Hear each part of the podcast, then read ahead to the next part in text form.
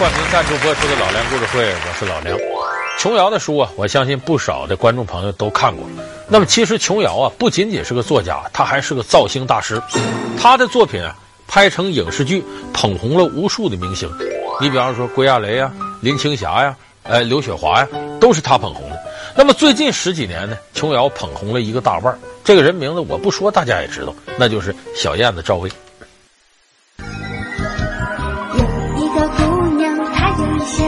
些任性，她还有一些嚣张。她是《还珠格格》中古灵精怪的小燕子。师傅眼睛圆又圆，一拳过去少半边。她是《情深深雨蒙蒙》中不向命运妥协的陆依萍。当年黑豹子我没有见过，今天的黑豹子只能对着自己的女儿回面子。她还是《少林足球》中会蒸馒头、善打太极的阿梅。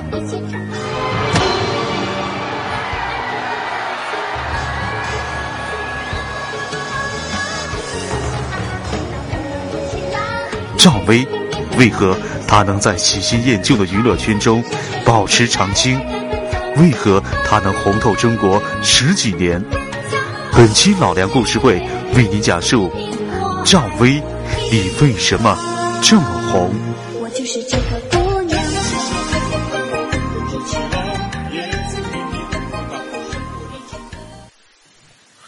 这提起赵薇啊，咱不可能不提《还珠格格》。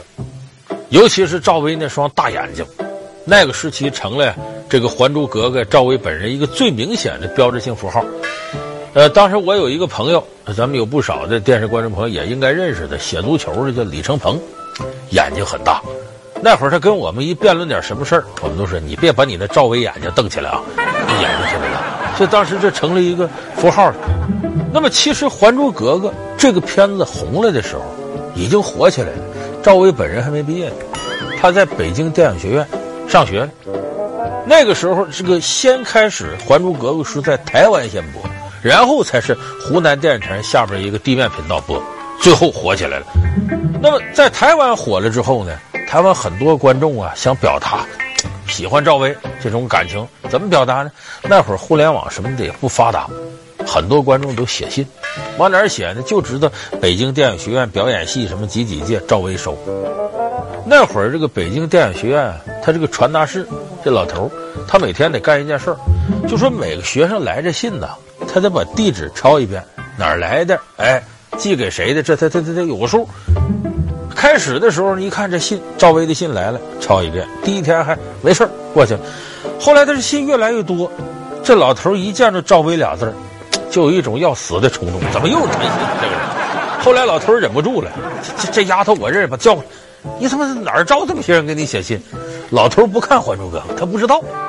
赵薇这时候一看老头是有死的心了，他乐了。为啥乐？就说明我火了。就说《还珠格格》当时播最后播出之后，在全国上下引起那种轰动。你现在有好多朋友看电视剧，你想象不到，《还珠格格》那时候是老少通吃。那个收视率火的，以至于后来都出现个奇特现象，《还珠格格》多次重播，每次重播收视率都不低。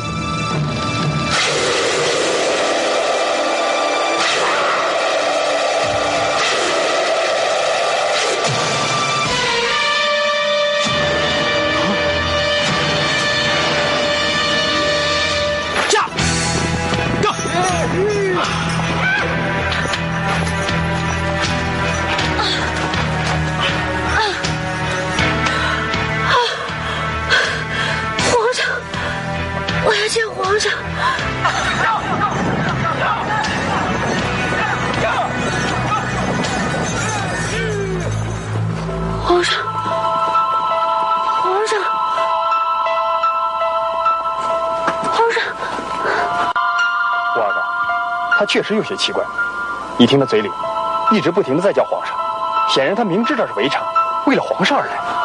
皇上，难道你不记得十九年前大明湖畔的夏雨荷吗？什么？要说这个剧说为什么能那么火呢？因为那个时候中国电视剧市场啊进入了一个古装时期，所以当时的好多清廷戏过来，可是我们看基本就两类，一类呢是挺严肃的反映一个主题，你比方我们后来看到像《雍正王朝》都属于这一类，或者是反映男女之间的感情，你像戏说乾隆，乾隆爷跟外边的女人怎么怎么样，所以到了这个《还珠格格》这时候，他为什么火成这样？他让你看电视不动脑子。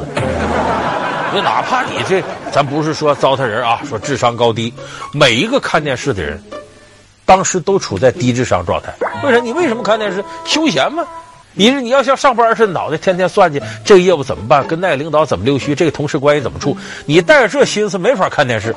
看电视一定是有闲工夫说，所以人不想动脑。所以我们说，每一个暂时这功夫你正看电视的时候，你的智商会有局部下降。所以说，当时看电视大家不爱动脑，你说你看那些需要动脑的，琢磨人物关系啊，琢磨逻辑理顺呢，背后寓意着什么，你肯定不愿意看。赶上《还珠格格》这么戏冒出来了，傻了吧唧的几个小丫头疯疯癫癫的，他一看好玩，好玩，好玩，因为以前没有那样电视剧。要到现在娱乐至上的一个时代，我们再把《还珠格格》拿出来，那恐怕有人说这个剧智商太低，二百五。可是那个时代，大家需要这样的戏。接下来咱们来填诗，我提下半句，听好啊。圆又圆，少半边，乱糟糟，静悄悄。哥哥，试一试吧。不是不行吗？要是要是，这没有什么好难为情的。那要是填的不对不好呢？没有关系，不对可以更正，不好可以修饰啊。好吧，是就是。嗯，师傅眼睛圆又圆，一拳过去少半边。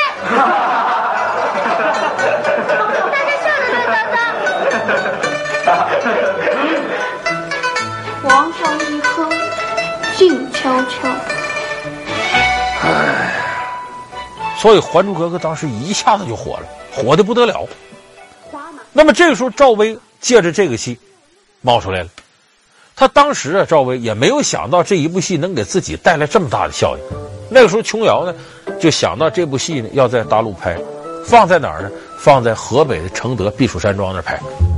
其他几个角色当时都定好了，说谁演这个小燕子赵薇。本来定台湾有个女演员叫李婷宜，这演员当时正好拍一个别的戏，档期排不开。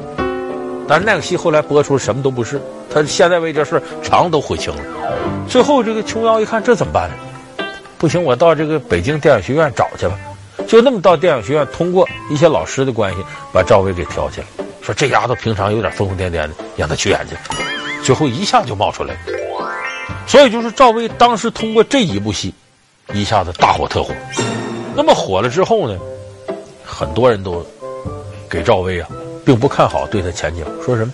说这个戏本来就很幼稚，就是宏大的那种清廷背景之下，几个小野丫头在那玩玩闹闹，就这么一个戏。而这个整个演技上呢，看不出来什么，你就往疯着演就行了。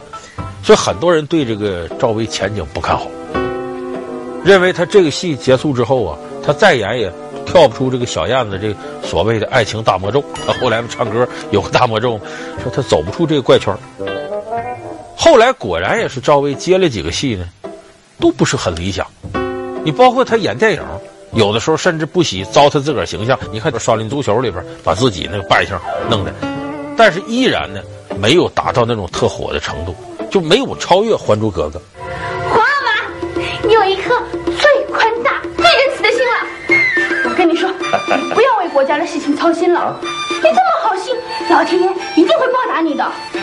我在民间的时候就听大家说了，国有乾隆，苦不胜愁。你是大家心目中最好的一个皇帝了，国家一定会越来越强的。啊，是是是是，怎么两句话？怎么朕又跟虫子有关系了？呃。国家有了乾隆，嗯、连稻谷都不长虫子了。哦，大家把您看的跟老天爷一样，不是人，啊、您是神。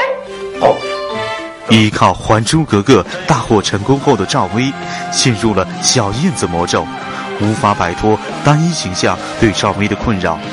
此后，赵薇不断改变形象，试图改变这种状况。先是在周星驰导演的《少林足球》中自毁形象，以光头的丑女形象示人；又是在《炮制女朋友》中大玩另类，以百变造型娱乐大众。不过，却都没被观众认可。即便如此，赵薇依然红遍荧屏达十二年之久。其实，这与赵薇年少时曾专门学习过表演，并有着丰富的演技积累是分不开的。那个时候，赵薇呢在安徽芜湖一个师范院校读书，她当时是十八岁。那一年正好巩俐拍个片子叫《潘玉良》，咱们有的观众朋友有印象，潘玉良是个女画家，后来画人体画什么很出名。巩俐演着潘玉良，其中就有一段戏呢，涉及到过去的妓院青楼这个戏。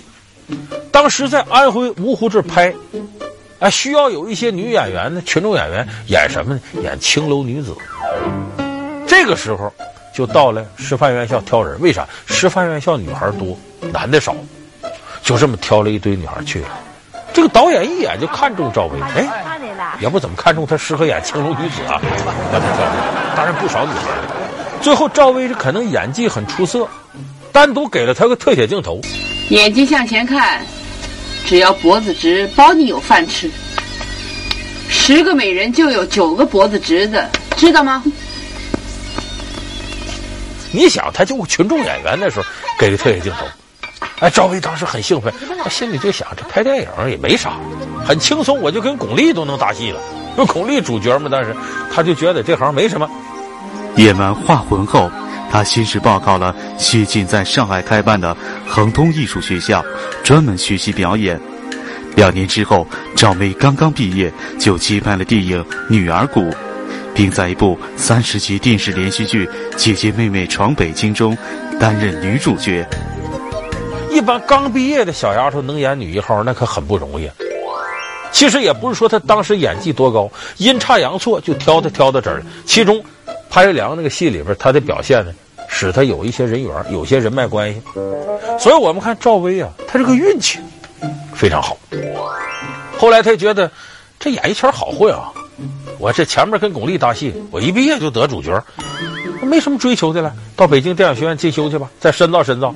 哎，就连念书这过程都有人找他。琼瑶这不找他拍《还珠格格》，就是运气有时候对一个人一个阶段的改变命运会起到很大作用。但是你要是说一辈子、半辈子这么长的时间，恐怕靠一时的运气不行。那么这时候赵薇，我们看十来年了，火到现在，我们开始说他运气好。那么后来他火起来以后，那就不能用运气两字解释了，靠什么呢？我前面说还有个因素，得有贵人相助。何谓贵人相助？赵薇命里的贵人就是琼瑶，不仅是他选了你赵薇演这个《还珠格格》，后边他又选了赵薇演《情深深雨蒙蒙》。这个《情深深雨蒙蒙》这个戏啊，其实就等于给赵薇度身定做了。这里边的赵薇不再演那种小疯丫头，像那个《还珠格格》那样的疯丫头，而是有悲有喜，以悲剧为主，这就打开了赵薇的戏路。在剧中，赵薇饰演的陆一平生活在旧式的封建家族中，她生活困难，命运坎坷，但是她敢于将命运斗争。这个全新的形象也终于帮助赵薇摆脱了小燕子魔咒。豹子，我没有见过。今天的黑豹子，只能对着自己的女儿挥鞭子。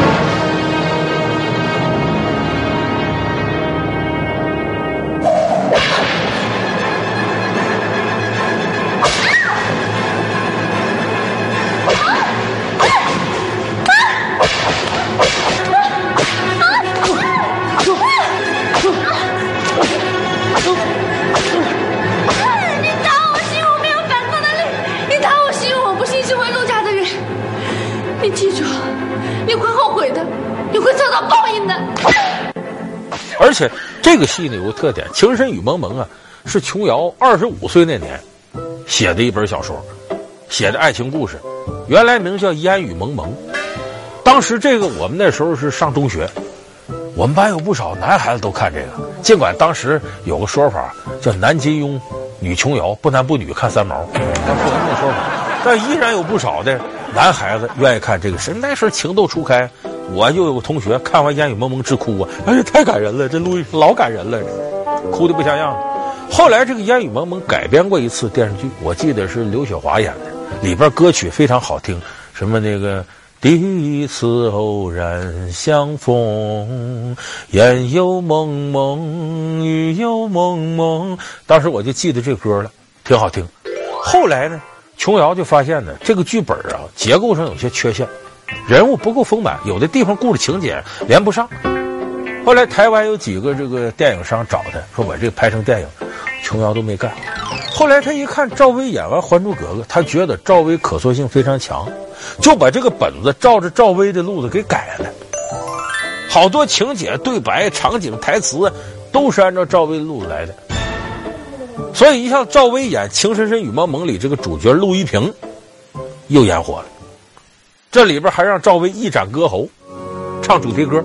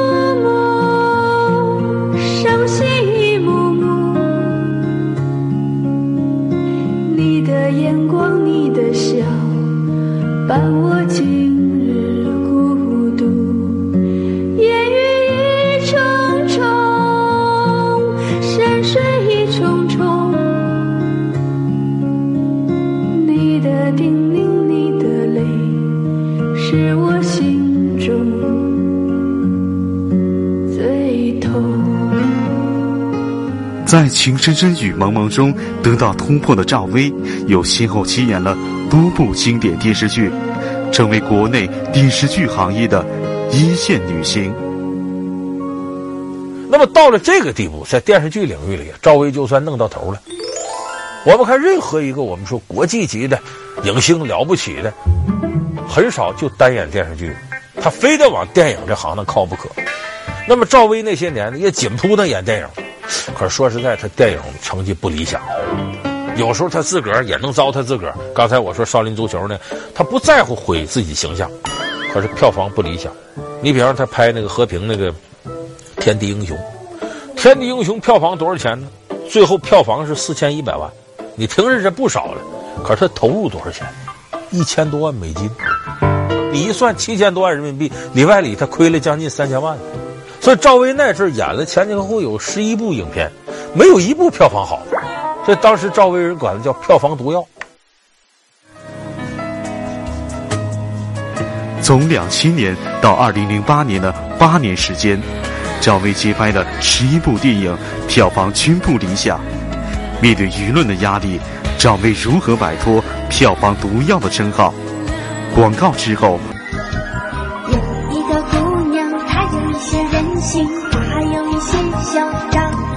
她是《还珠格格》中古灵精怪的小燕子。师傅眼睛圆又圆，一拳过去少半边。她是《情深深雨蒙蒙》中不向命运妥协的陆依萍。当年的黑豹子我没有见过，今天的黑豹子只能对着自己的女儿回面子。她还是少林足球中会蒸馒头、善打太极的阿梅。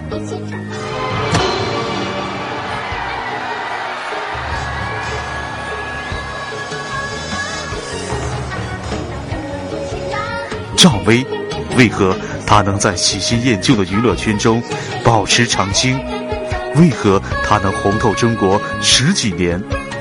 本期老梁故事会为您讲述赵薇，你为什么这么红？我就是这个姑娘。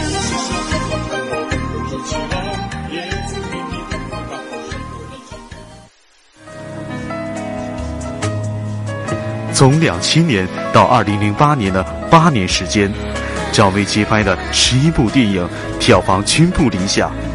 面对舆论的压力，赵薇如何摆脱票房毒药的称号？